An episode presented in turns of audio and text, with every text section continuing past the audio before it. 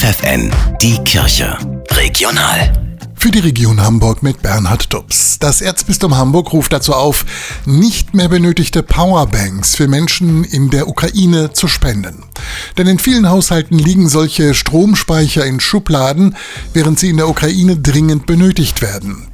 Deshalb will das Erzbistum gemeinsam mit der Caritas Solar Ladestationen und Powerbanks Anfang Januar in die Krisenregion der Ostukraine bringen, damit die Menschen dort Freunde und Familienangehörige mit dem Handy erreichen können. Eine zweite Tour ist im Februar geplant.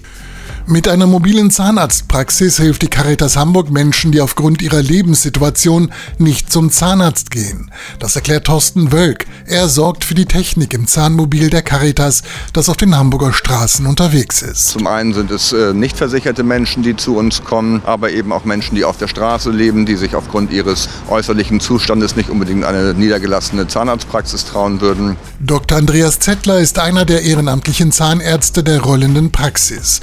Mit seiner Behandlung, so sagt er, lindert er nicht nur Zahnschmerzen. Manchmal hilft es einem Menschen ein oder zwei Zähne zu ziehen, dass sie entdecken, ich bin als Mensch wertvoll.